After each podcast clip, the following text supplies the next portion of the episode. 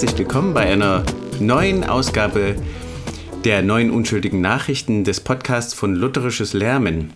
Ich habe jetzt heute mal nachgeschaut und es ist fast ein ganzes Jahr her seit unserer letzten Folge.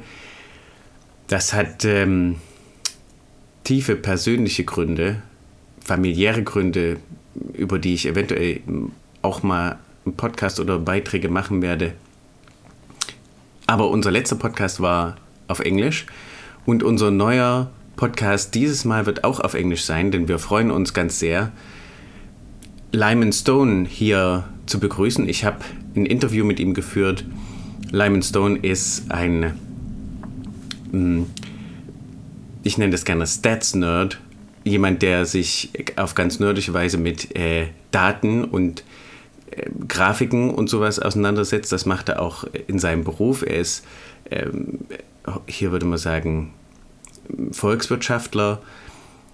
Das beschreibt er dann auch nochmal selber im Interview und ist aber gerade in Hongkong schon seit über einem Jahr mit seiner Frau und seiner Familie und arbeitet dort als Missionar. Er ist äh, Mitglied der LCMS, der Schwesterkirche der SEG, einer bekenntnislutherischen Kirche in den USA und arbeitet dort mit der Lutheran Church Hong Kong Synod.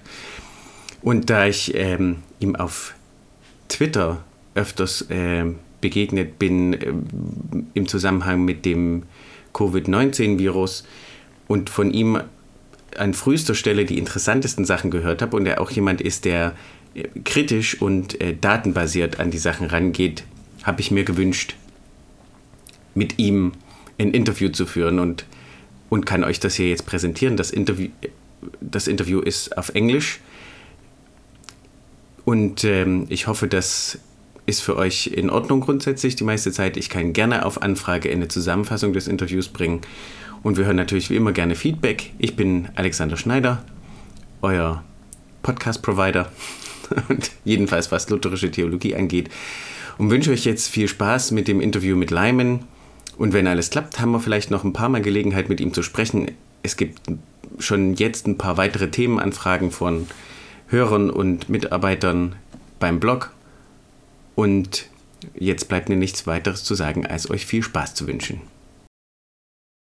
Thanks for coming on, Lyman. It is my pleasure to be with you. Very cool. I've been, uh, yeah, this is uh, since I, have been hearing interview podcasts. Uh, that was always on my mind that one day I may might have to say these words. Um, Okay, so cool, Lyman. Thanks for coming on. Um, can you uh, tell us tell us a little bit about your background and uh, your work in Hong Kong and your kind of economics interests to uh, get us started? Sure. Uh, so I guess I can start with Hong Kong. Um, my wife and I are. Uh, well, we're, we're members in the Lutheran Church Missouri Synod in America. Um, my wife is uh, born into Lutheranism. I married into Lutheranism, um, but uh, have uh, have it's taken to me pretty well. Um, and so we're we're serving though in the Lutheran Church Hong Kong Synod in in Hong Kong. Um, one of the uh, sister denominations uh, for LCMS and SELK around um, around the world.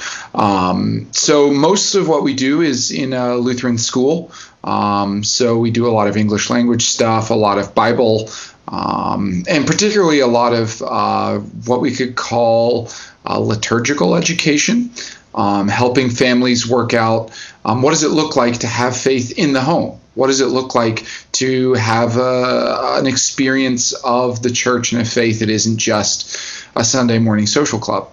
Um, so that's why we're in Hong Kong, um, and that's sort of taken on new urgency with COVID. Um, because suddenly uh, all the things you would go out of your house to do are much harder to do, and you're in your home a lot more with your kids. And so people are thinking, what can I do with my kids? Um, and this relates to um, the other side of my work, which is that uh, technically my wife is really the the full-time missionary in the school and teaching all this i'm i'm just sort of a prolific volunteer because my actual career um, is that i am a uh, sometimes i say economist sometimes i say demographer uh, but i'm a forecaster uh, I was a forecaster for the U.S. government for a while. I was forecasting cotton uh, and textile market conditions, um, but now I forecast uh, population births, deaths, uh, migration, things like that.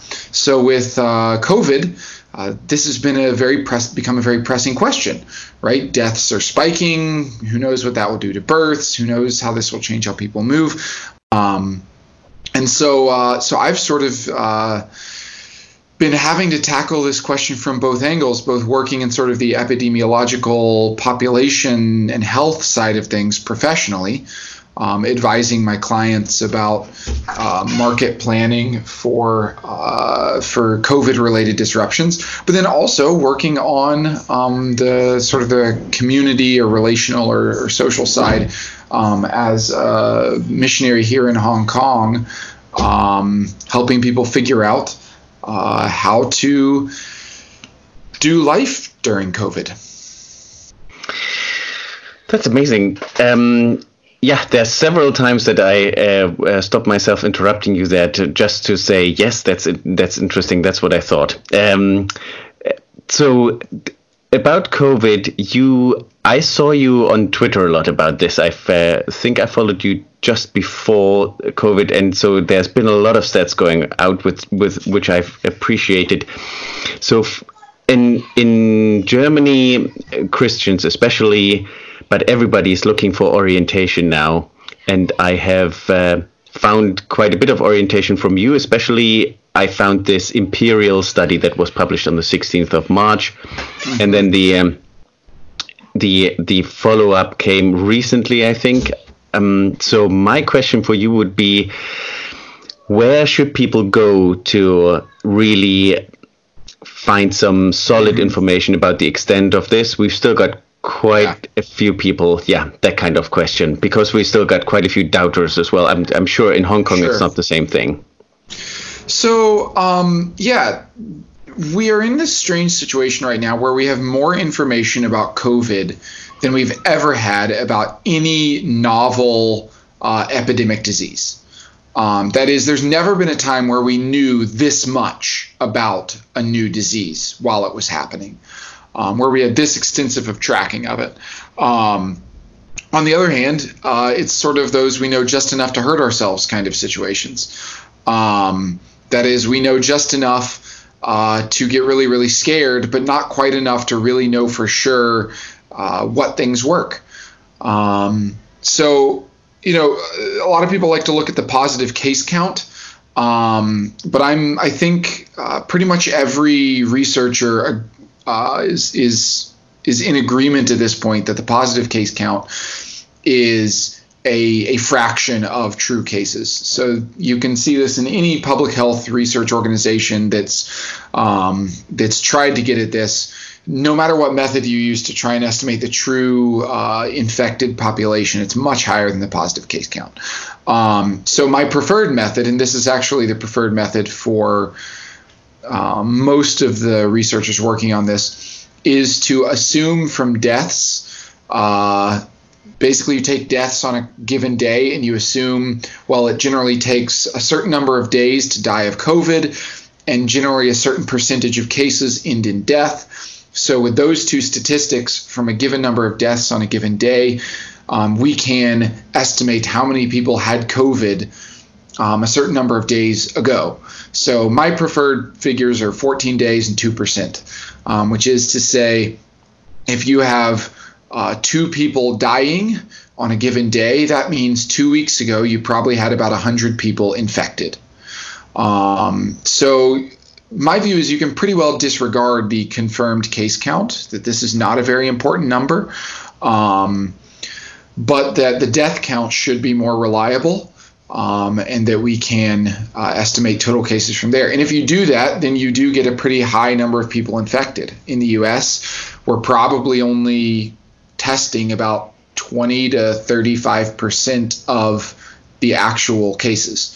Um, I don't know what it would be for Germany. I could look, but I know that you all have had a very low number of deaths um, compared to cases. So it may be that you all are that you all are successfully identifying majorities even of your actual cases. Um, though I know there's also been some questions about how Germany reports deaths. Um, in terms of thinking about the future, uh, everybody has a model. Everybody likes to draw lines on paper. Um, everybody likes to come up with fancy ways to talk about it. Um, the reality is we don't we don't quite know. Um, we don't we don't know if we're at the point of the curve where 0.2% of people are infected or 2%. And that's a huge difference.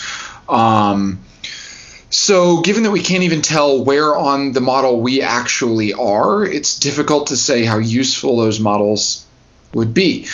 Um, what I would say is diseases do tend to spread exponentially. This one does tend to does seem to be more lethal than most similarly contagious diseases uh, to which the population is, is still susceptible.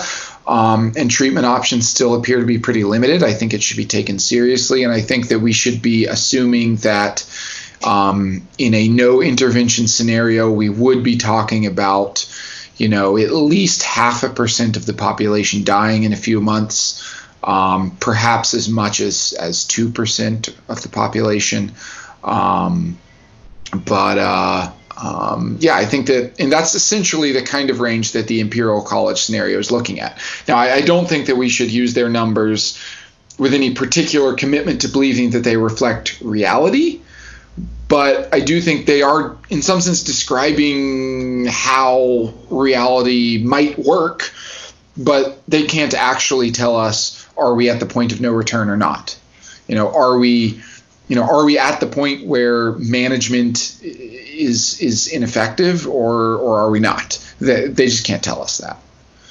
I see. That's that's amazing. So could you um, what I've uh, the questions about Germany reporting deaths? Could do you have something in the back of your head about more mm-hmm. concrete about that? Yeah, uh, countries vary in how they report deaths. Um, and these are all, you know, these are not nefarious. These are not like, it's not deception. It's just different regulations. So some places, uh, if you say how many people died of the flu, they will tell you here's how many people died who had flu-like symptoms. Right? That doesn't mean they died of flu-like symptoms. Maybe they got in a car accident but they had flu-like they you know they reported flu-like symptoms before so we will mark you know, we'll mark multiple causes of death. So the U.S. does this, right? We do what's called multiple cause of death reporting, where every death we flag like every conceivable cause of death, right? So you get you get people who have like five different causes of death listed. Um, this results in very high numbers of death estimates for any cause. The U.S. has more causes of death, has more people dying of every cause of death than most other countries because we assign each person multiple causes of death. Okay. Um, so you you can narrow that down to primary cause, which is the more standard thing. So most places will will just report a primary cause, and that's the U.S. We simplify down to primary cause in most cases.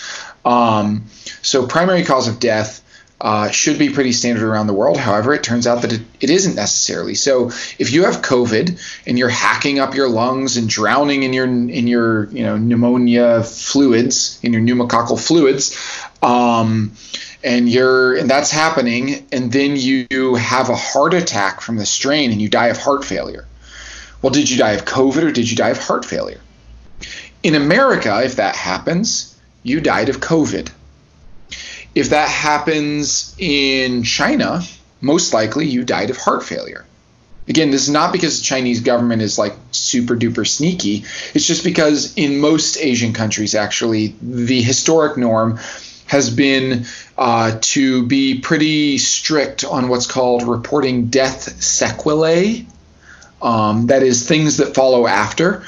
Um, so they, they tend to identify the primary cause of death as the last cause of death, not the condition that led there. Whereas the US and many other countries tend to report sort of the first thing that got you there.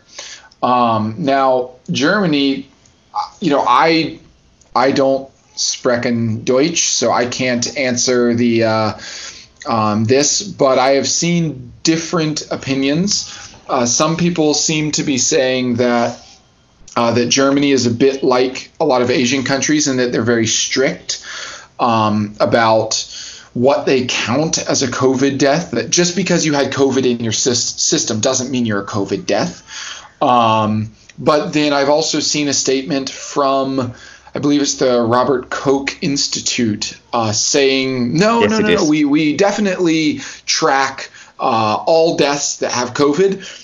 Um, but then other I've seen other people who've worked with German vital statistics statistics in the past saying, well, if you are, then this is the first time because you don't treat other diseases like that.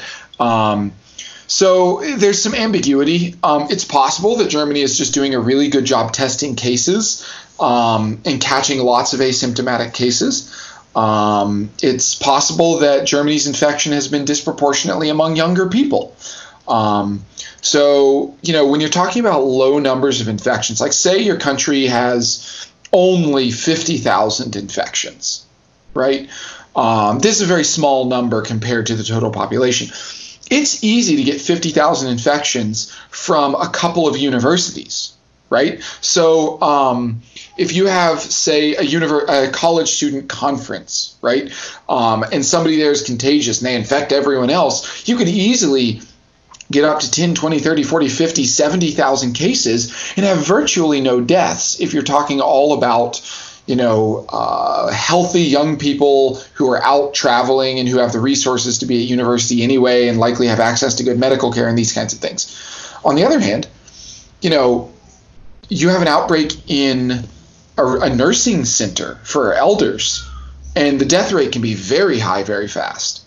Um, so, when we're talking about very small fractions of the population, I mean, it's a large number of people and it's a tragedy, everyone that dies. But when we're talking about very small population fractions, there's a lot of idiosyncrasies. There's a lot of just random noise happening um, that, that we, we really just cannot attribute to. Um, to any particular success of response. It's just this country had a nursing home outbreak and this country didn't. So, like the first place in America to have a major outbreak was Washington State, and it occurred in a nursing home, and there were a lot of deaths. And so, Washington State's death rate is very high. And yet, they've also been the most successful American state at reducing the rate of increase in deaths. That is, they've they've had very effective control of the disease. They just had a lot of deaths because it was spreading among very old people early on. Yeah. Yeah, that's um, uh, you're right. So so to put that together, it's always as the nerdy things go, it's always in the detail, and there's more details that you can to try to get it as accurate as possible. It's always about specific things and more specific things. Um, as if I understand you correctly, to give you two things that I know, I've definitely heard a Robert Koch. You're actually right. It's Robert Koch Institute. Um, they have said that uh, the the the, uh, the, major bit of um, infections that came in were actually from skiing resorts. So they are usually younger people in the middle, and that's why they assume. And it is right. With our major um, major infections at the moment that have been tested are between like it's like 30 and 40 25 and uh, 45 that kind of range so so we've then we have the statistical low deaths there which mm-hmm. which can contribute there you're right and the um, and it's um, it's also been kind of contained, but we've had a similar thing that to, to Brazil. I think uh, no, not Brazil, to uh, New Orleans with Mardi Gras. We had we had uh, carnival celebrations, and that place is basically the hotspot. Mm-hmm. So so you're right. So we'll see what how Germany does. Everybody's saying that things can happen. So regarding time, um, is there anything that you you can tell uh, listeners? Because uh, the German uh, German government, I think, is doing a kind of um, what we call salami tacti- tactics.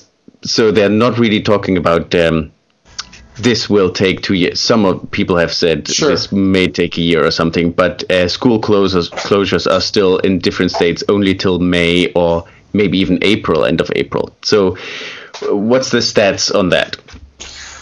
Well, that's very difficult to say. Um, so, and, and, the reason it's difficult to say is not because the epidemiology is so complicated. I mean, in principle, you know, you can you can come up with models where you sort of um, uh, decide how long the epidemic goes on based on how much you want to overload your healthcare system, and that's kind of your standard epidemiological model.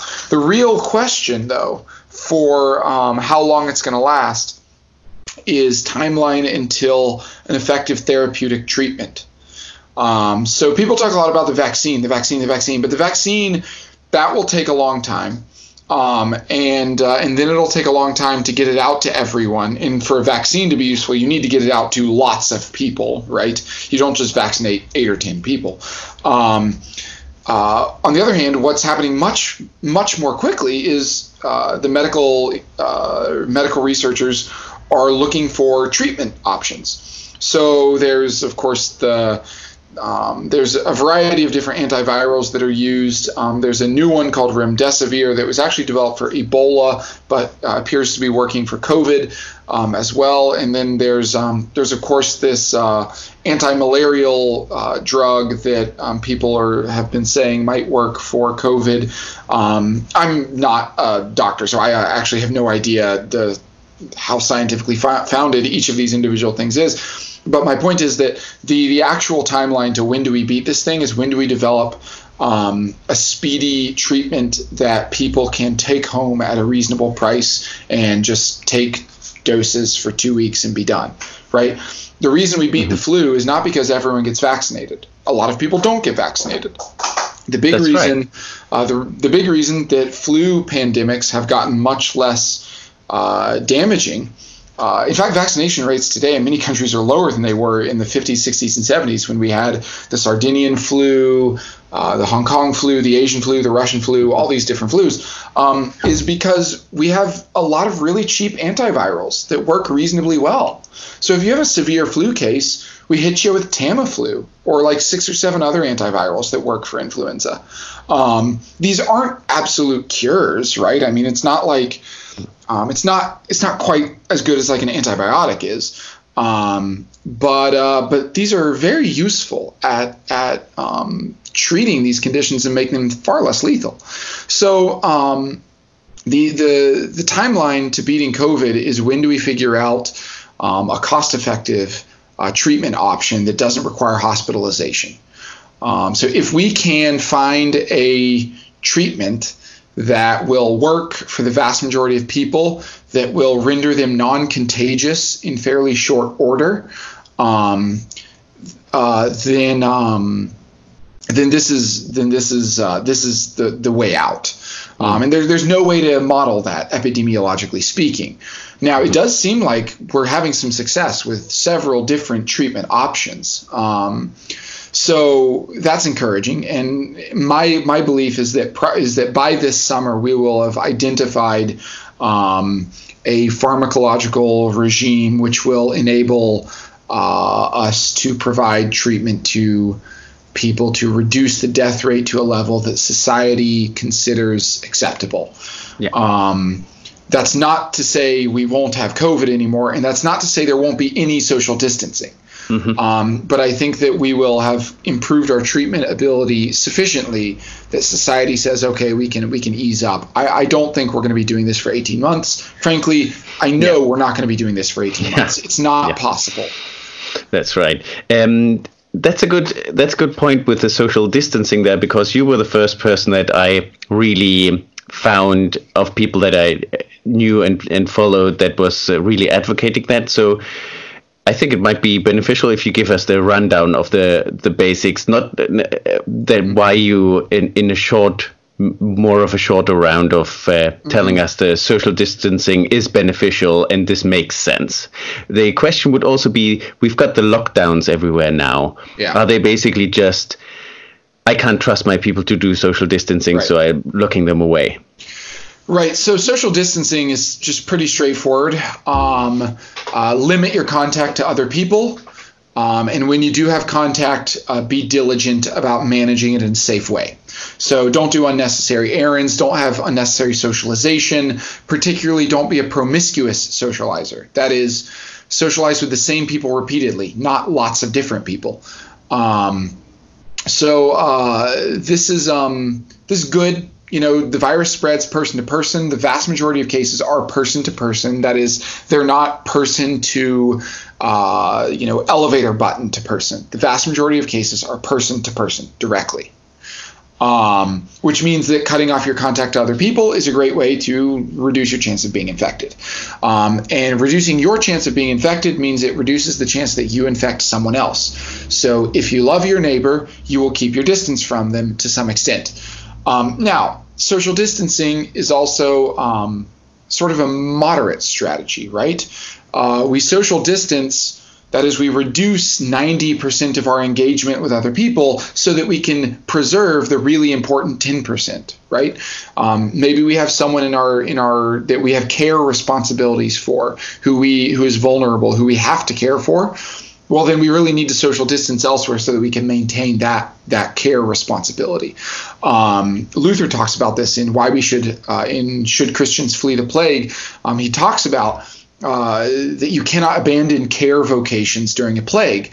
And if that's true, then it logically follows that you also must protect care vocations during a sickness. That is, you have to make sure that you don't endanger the people that you have a vocation of care towards, which means you need to social socially distance from those with whom you do not have that relationship. Um, now, social distancing, I'm all for it.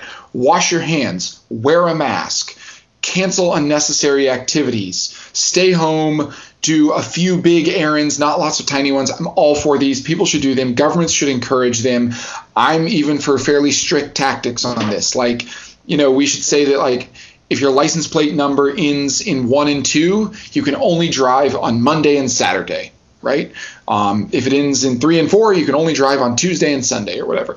Um, you know, I'm all for strategies to dramatically reduce uh, social contact. However, um, there is a difference between social distancing, that is, get everyone to reduce their social contact so that you can kind of preserve the most important things and keep society functional, and going into lockdown, where you say that you are going to place enforcement directly on individuals simply for the reason of like leaving their house or conducting very basic errands where the government is going to step in and say you know we're going to we're going to we're going to restrict even in even quite innocuous activities like playing in a park, for example, an outdoor park. Um, uh, when we get to this, we're really, I think, uh, we're doing too much. And what I mean by too much is that there isn't really scientific evidence that this strategy adds anything. Um, that is, this strategy has never been successfully used to defeat any disease. Social distancing has been used many times. There's huge historic precedent for this, but lockdowns have never been used. The only place that pioneered them was China uh, in response to COVID, and they claim that their their lockdown was very effective at beating COVID. And if you believe that, then well. okay, you can mm. believe that if you want, um, but it's a lie, right? Um, there, it's it's simply not the case that China uh, that China beat COVID through through lockdown.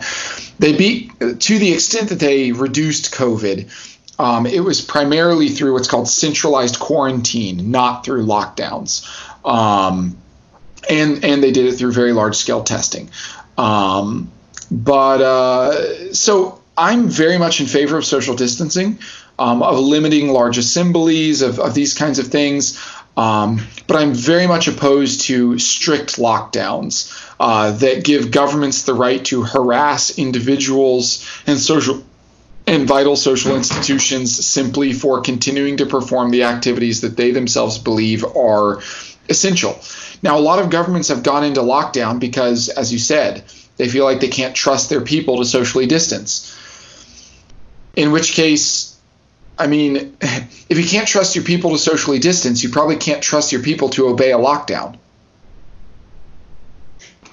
You're absolutely right. Um, that's thanks for uh, thank you very much for for that. Um, that's in Germany. Um, we have lockdowns, but you can um, you can take walks with your family. Especially, but again, we're we're state level, so every state mm-hmm. does a different thing. Uh, and they've been trying to. They were the latest to go into lockdown, but I've been it also feels like there is a certain cultural level politically that you basically everybody's doing it, so you have to do it. It's the otherwise right. you're not doing everything that you can, and you need to be seen to do everything you can. Germany was kind of resistant to that up to a level, but uh, yeah, it's a. It, it, that's not. I will not get into that because it's not going to be an inter- interview then. Because I can. there's loads of interesting thoughts yeah, there. I mean, it's it's the same in the U.S. Right? We've got some places where um, where like you can barely even go outside, and we've got other places that haven't really done any restrictions. Um, and you know, social distancing works, but if you've already reduced 90% of or 85% of contact, um, the lives saved by reducing that other 15% are are extremely small. There, it's just not yeah. very many. Yeah. You're, you're right about that. I think as, uh, as we're coming close to um, the end of our time here, um, my I thought we'd uh, quickly go to. You've written um, very very well about the role of the church in in plagues.